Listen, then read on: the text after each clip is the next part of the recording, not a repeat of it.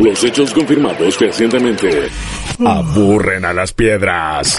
Aguanten los rumores. ¡Aguante, aguante! Ronda de rumores de Rippy. 3% de acierto, 100% de diversión. Y si niños y niñas, grandes y chicos, perros y gatos, no importa de qué lado estés, lo importante es que llegó el momento de una nueva ronda de rumores de Rippy para contarte lo que probablemente, aunque tal vez no, esté pasando en la industria de los videojuegos. Este es el bloque de radio con más asteriscos en la historia de la radiofonía argentina, pero no importa, ahora lo que te importa es la sal que traen estos rumores, que le dan un poquito de sabor a tu vida. Tendríamos que conseguir a, a, a una gran marca de, de aceites, paté y picadillo para que sea el Oh, sponsor de esta sección, porque la ronda de rumores le da sabor a tu vida, le pone un poco de picante a todo eso que vos querés saber del mundo gaming. Estos rumores que son simples, podríamos decir. Ninguno viene a traer el fin del mundo, ni ninguno viene a revolucionar nada. Pero están como muy bien bancados en lo Mira, que es evidencia, por lo que va a ser muy, muy interesante. Vamos a arrancar con el primero, Guillo, si te Dale. parece. Vamos a hablar de Microsoft. ¿Por qué? Sí. Porque parece ser el tema de la semana. Ya les comentamos qué pasó con Halo Infinite, ya les comentamos cuáles son los problemas eh, del estudio, cuáles pueden llegar a ser los planes eh, del estudio, que de ese lado viene el rumor, y bueno, les contábamos también un poquito acerca de cómo todo indicaría que tienen definitivamente la mejor consola y tal vez el mejor precio. Pero ¿qué es el rumor en sí? Mientras vemos esta imagen de algunos de los estudios que adquirieron, de los 16 estudios que adquirieron en los últimos tiempos, o 15 estudios y de Coalition, que es el estudio que ellos crearon eh, específicamente, podríamos decir.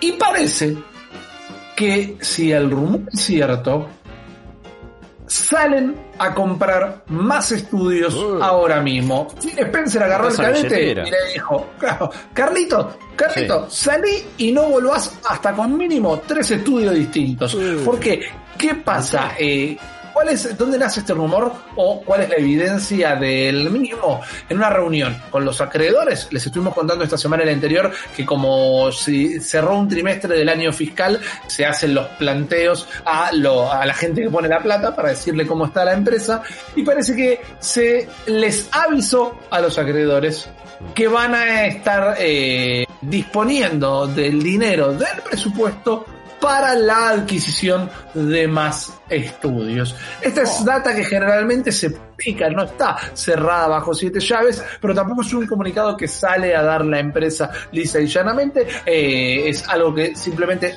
trasciende en la industria. Parece que van a salir a comprar nuevos estudios. Y mientras que esto todavía se mueve en eh, lo que es la cuerda floja de los rumores, teniendo en cuenta lo que está pasando con Halo Infinite y todo esto, uno dice, y bueno, tal vez la manera de tapar alguno de los agujeros, este gran agujero que tiene Microsoft, que es la falta de eh, juegos first party que tengan el mismo impacto que tienen los juegos propietarios de PlayStation, y quizás la aposta es salir a comprar más estudios. Y si no es tener eh, esos juegos para, para que realmente impacten de la misma manera, es para que no los tenga la competencia. No sabemos bien, 16 estudios en total, es un número como muy, muy grande y parece que Microsoft va a la compra de más Epa. todavía. Pero vamos a cambiar de vereda y nos vamos a ir no a Sony, pero sí a Japón. Vamos a hablar a alguien que no está teniendo tantos problemas, Guillo, porque este segundo rumor es de los que nos gustan a todos. ¿Qué es esto? Este rumor- No, no- bueno,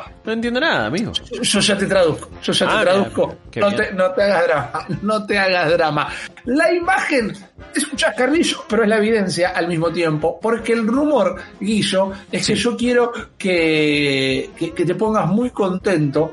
Y esto tal vez involucre a Microsoft también, a Xbox también, o no. Tal vez involucre a Nintendo Switch, o no.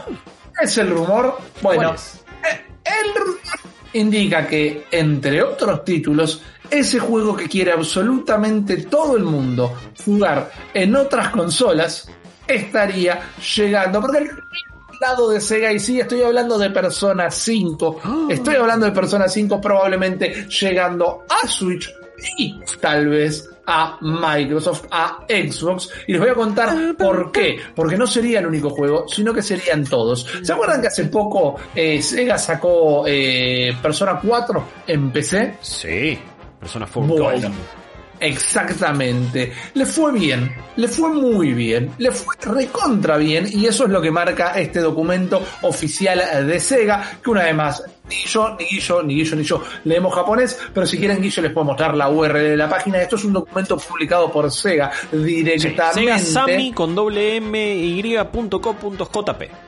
Exactamente. ¿no? Bueno, una vez más, eh, reuniones de acreedores, eh, rendimiento de cuentas. Persona 4 Golden superó ampliamente las expectativas de Sega, medio que no se imaginaban que podía llegar a vender tanto en PC. Entonces, lo que dijeron en este documento cuando comentaban eso es: che, ya fue.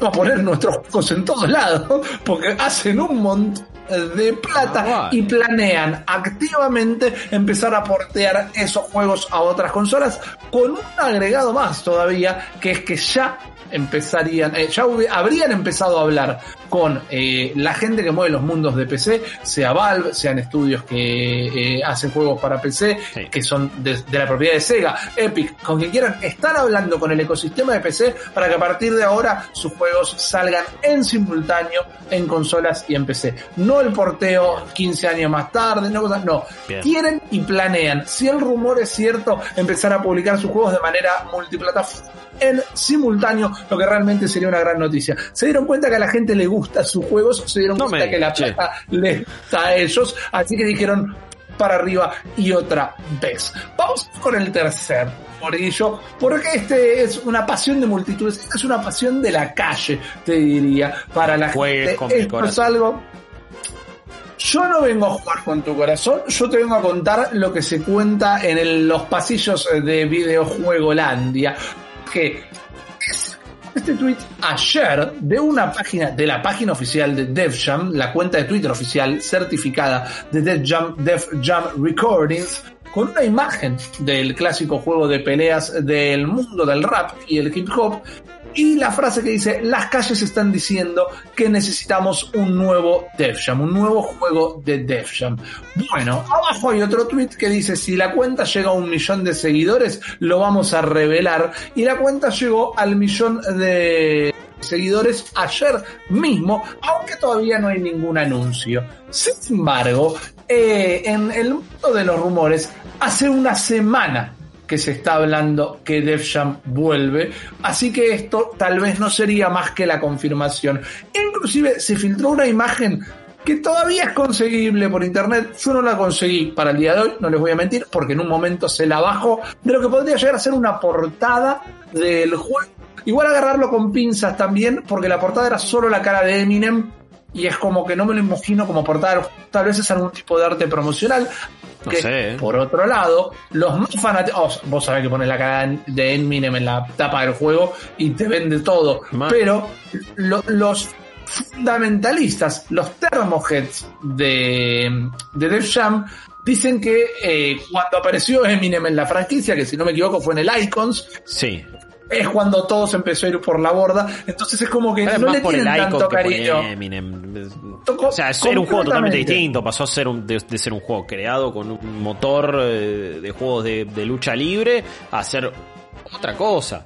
Eh, sí, Def Jam. Control, que es, es, es icónico, justamente, eh, pero, pero no, no tiene que volver y tiene que volver ese tipo de juego, ese tipo de campaña totalmente ridícula. Eh, hace poco la, la volví a, a- a ver, de- disfrutar de alguna manera y es lo más ridículo que he visto en tu vida. Pero es fantástico, es fantástico y también Ey, con un es estilo un de jugabilidad juego. muy, muy, muy copado. Sí, señor, sí, señor. Es un gran juego eh, y podría estar volviendo. Tap se dice por ahí, para, para decir todo, esto tal vez sea peor recibido todavía, que existen las posibilidades de que sea un juego mobile, que sea un juego de celular. No necesariamente un juego para consola. Pero bueno, esto tal vez para cuando estén viendo esta ronda de rumores ya se reveló porque la cuenta de Twitter oficial prometió una revelación al millón de seguidores y el millón de seguidores ya lo tiene. Pero les repito, por más que esto esté publicado, en el mundo de los rumores se habla de un nuevo Def Jam hace una semana, así que eh, ténganlo muy, Ok. muy en cuenta. Esto podría llegar a pasar. Vamos a cerrar esta ronda de rumores, Guillo, con uno que también es un juego que le gusta muchísimo a la gente.